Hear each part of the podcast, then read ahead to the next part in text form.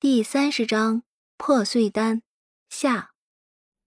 小狐狸用粉嫩的小舌头舔了一下自己的下巴。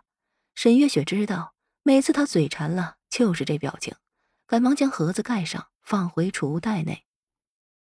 我早上给你做的烤肉还在厨房，你要饿了就去吃。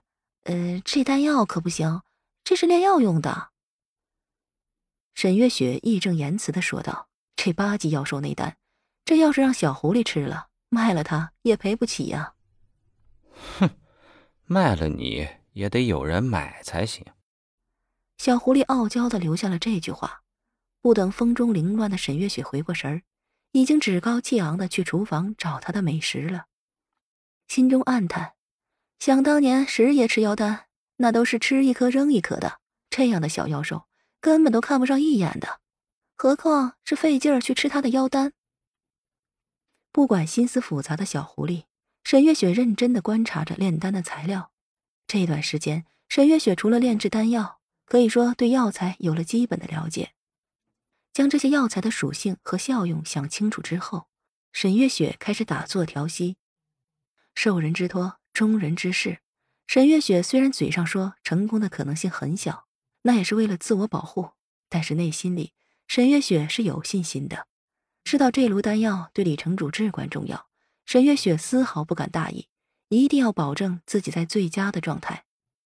一个时辰后，沈月雪调息打坐完毕，睁开双眼，眼内金光闪动。沈月雪将乾坤鼎取出，并不着急炼制丹药，而是一手控火，一手在空中比划。原来沈月雪将丹药放在一边，自己对着空气演练此次炼丹的过程。沈月雪知道。这丹药只有一份，不容一点闪失。在动手前，他要做到万无一失。就这样，三天之后，随着面前丹炉内的雾气越来越浓厚，沈月雪赶紧调动灵力，将其全部注入丹炉内。虽然同样是炼制八品丹药，但是这破碎丹的炼制过程明显更加困难，因为它的材料比聚灵丹不是多了一点两点。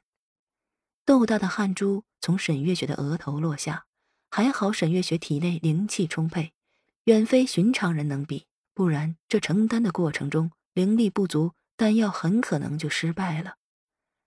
只听丹炉内叮当的乱响，打瞌睡的小狐狸睁开眼，神情兴奋地盯着小鼎。他知道要成丹了。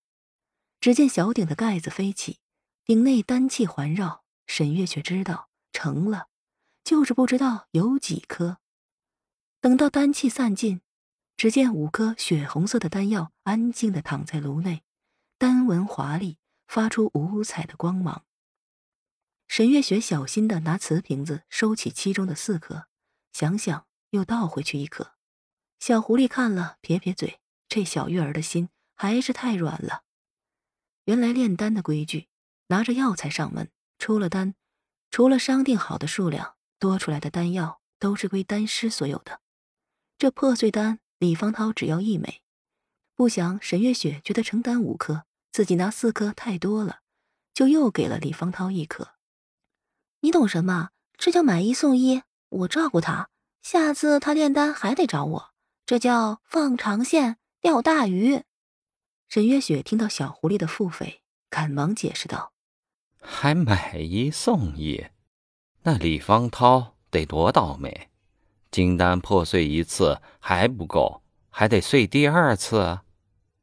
小狐狸鄙视道：“呃，小剧场开始喽。”小月儿，忙啥呢？有话说，有屁放。其实也没什么了，就是想问问你有没有什么驻颜丹之类的。嘿嘿嘿。